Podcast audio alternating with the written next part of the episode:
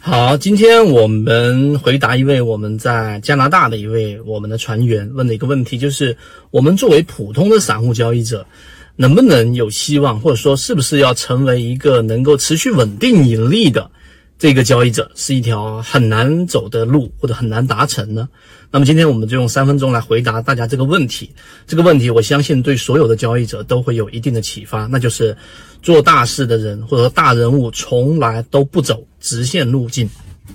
首先呢，在蛮早之前，我们这一个圈子当中，然后呢，我们读了一本书，叫做《这个成为黑马》。这本书呢是泰德罗斯写的一本书。这本书的话呢，里面就有一个叫做黑马项目，它其中就研究了很多这一个大人物。然后你会发现，实际上呢，这很有意思的一个点啊。第一个点就是我们中国人的传统的教育里面啊，就是你哎，你要像谁谁谁一样，或者说是你要好好学习，长大像谁谁谁一样。而在美国呢，他们的教育更多的是你要独立，你要自主。这两种教育呢，跟文化啊，跟每个国家的文化不一样相关。但是呢，这个黑马项目就研究了很多这样的大人物，你会发现，大部分的在某一个项目上很成功的人，他大部分时候都不是我们所说的通过专业的这一种培训和学这个专业最终取得成功的。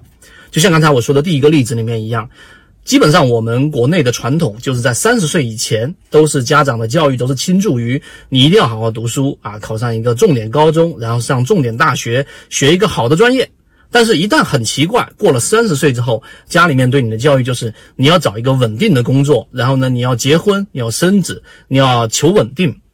那我们中国的英雄豪杰去哪了呢？这是一个值得思考的问题。当然，我们说这个问题呢，只是为了引出来，告诉给大家。第二点，这个黑马项目里面呢，它会不会存在我们说的幸存者偏差？就是它只会拿一些这个比较成功的，而没有成功的，是不是就淘汰掉了呢？举个例子，我们之前给大家说过费德勒，对吧？给大家讲过泰泰泰戈乌兹，对吧？五只，然后呢，还给大家去讲过不同类型行业当中最拔尖的人，或者说比较拔尖的人。那么最后你会发现。他们基本上都不是这个专业出身的，而且都是半路出家。那这本书最后研究出来一个结论，就是所谓要成为黑马的人，那基本上呢有一些特点。第一个，他是要做自己啊，他就是自己呃跟随着自己的这个想法，然后去。做自己的这个事业，他例如说做某一个行业，突然间转换到一个另外一个行业，他就很成功了。又或者是他完全跟随着自己的内心的这个兴趣，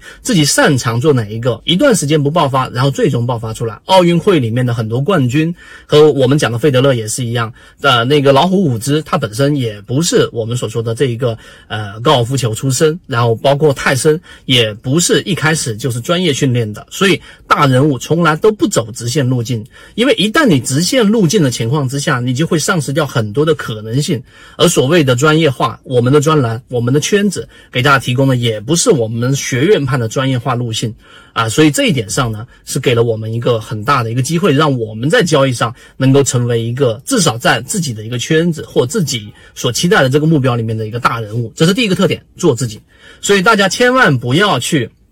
妄自菲薄，或者认为自己在交易这条路上，我们不是要让你成为这一个交易当中这一个中国国内甚至世界最强的人，不是这样的目标，而是你能做到持续稳定盈利，并且你通过方法能够获得这个结果。那你想，这个结果其实并没有那么难达成。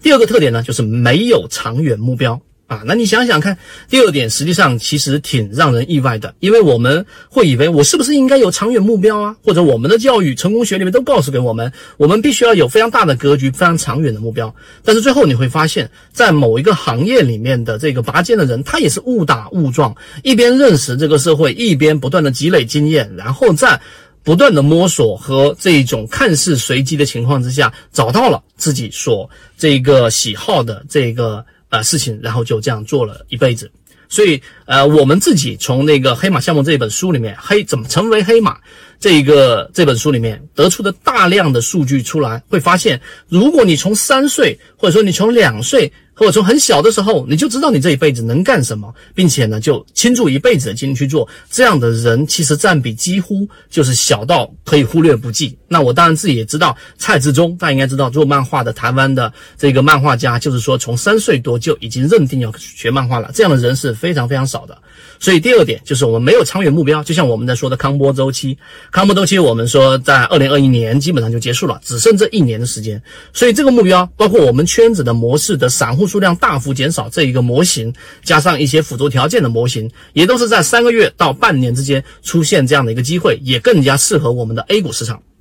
所以今天这两个特点，第一，成为自己，就千万不要认为谁的模式就一定是最好的，这是绝对不可能的。包括我的模式，包括我们任何圈子里面任何一个人的模式，他都不能完全拷贝到你身上取得成功。但是呢，你要成为自己擅长的模型，像我们说副班长擅长的是高控盘的模型，像我们圈子里面的部分高价师比较擅长的就是超跌模型。所以每个人适合的不一样，你首先要明白，你要成为自己最擅长和最适合的这个模型。第二点就是不要有长远目标，你不要说这个一波老师，我下定决心在圈子里面，我要十年翻这个十倍、翻二十倍，这样的目标太过于长远。对于你自己在寻找模型的过程当中，其实阻力大于我们所说的推力。所以今天我们花了这个三分多钟、四分钟，然后给大家去讲了大人物，然后呢，他实际上成功的路径从来都不是走。直线路径的，因此在我们圈子，在我们圈子提供不同的交易模型和在打造我们圈子的这一个养料的过程当中，